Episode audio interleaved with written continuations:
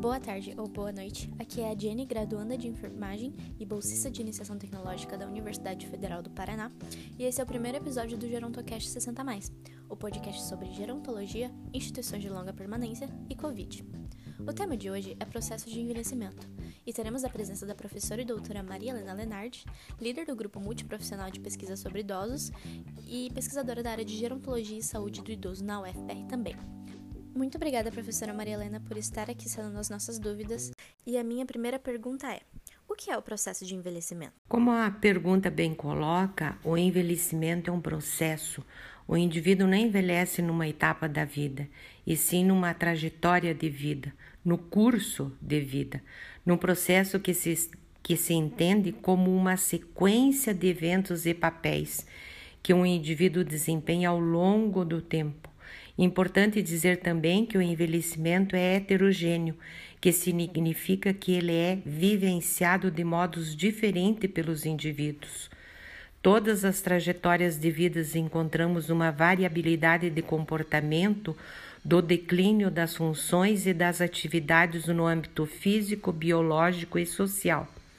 É, no relatório da Organização Mundial de Saúde e da OPAS de 2021, é destaque a perspectiva do envelhecimento como processo, ou seja, como curso de vida, que permite ver e compreender novas necessidades individuais e populacionais e novos desafios que se aproximam, bem como permite proporcionar intervenções e estratégias mais eficazes para as, as mudanças é, da nossa sociedade.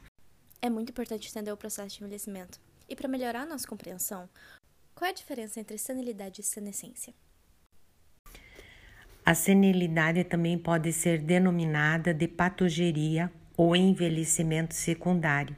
A senilidade é a velhice com doenças como as crônicas, que têm um predomínio é, significativo e hoje mais do que nunca as demências. A senescência, por sua vez, ela pode ser denominada de, denominada de eugeria e é considerada como um envelhecimento primário natural. Entendi. Então a senilidade tem a ver com doenças pré-existentes e a senescência tem a ver com o nosso processo natural de envelhecimento. Para a gente entender um pouco melhor isso, você pode dizer quais são as principais alterações que acontecem no envelhecimento? As principais alterações do processo de envelhecimento estão centradas em quatro domínios: o cognitivo, físico, comunicativo e social. A incapacidade cognitiva é uma alteração frequente da capacidade do indivíduo em adquirir e usar informações a fim de adaptar-se às demandas do meio ambiente. Idosos em idades mais avançadas, eles apresentam incapacidade de processar informações, aprendizagem e generalizações.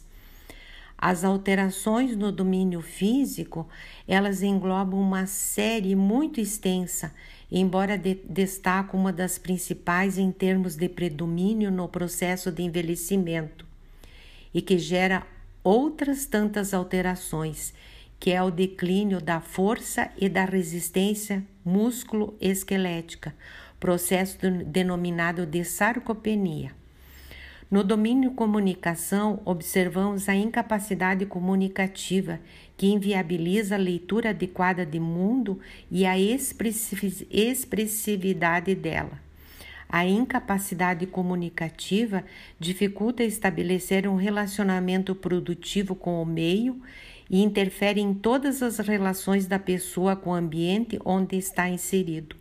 As principais responsáveis pela limitação da comunicação são a dificuldade na produção da fala, deficiência na audição e na visão. Todas essas elas corroboram para o processo de isolamento da pessoa idosa.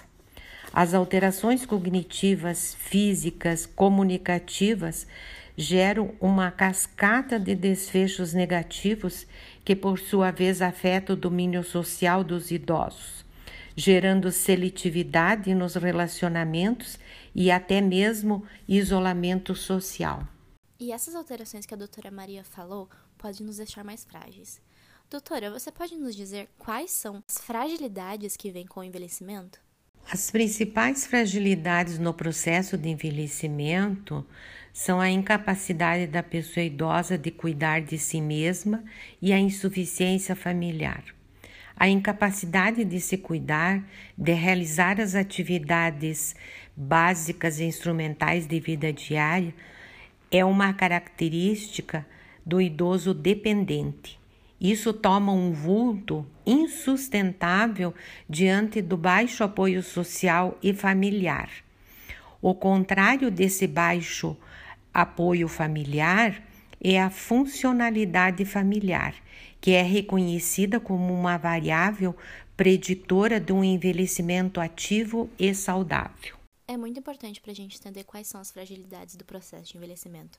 Mas para nossa última pergunta, você pode nos dizer quais são as potencialidades e possibilidades do envelhecimento? São inúmeras as possibilidades para a promoção de um envelhecimento ativo, embora também dependente de muitos fatores determinantes e entre eles destaca-se os sistemas de saúde que necessitam de iniciar a prática na perspectiva de curso de vida, do olhar para as trajetórias de vida e ao idoso que apresenta insuficiência familiar.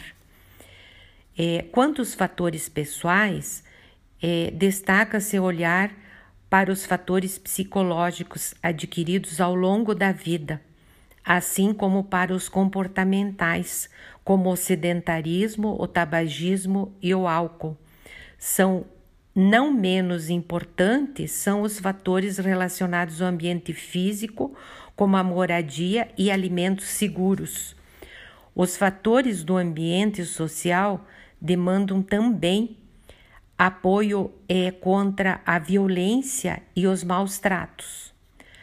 É, por sua vez, os fatores econômicos determinantes de um envelhecimento ativo é, são a renda e o trabalho dignos.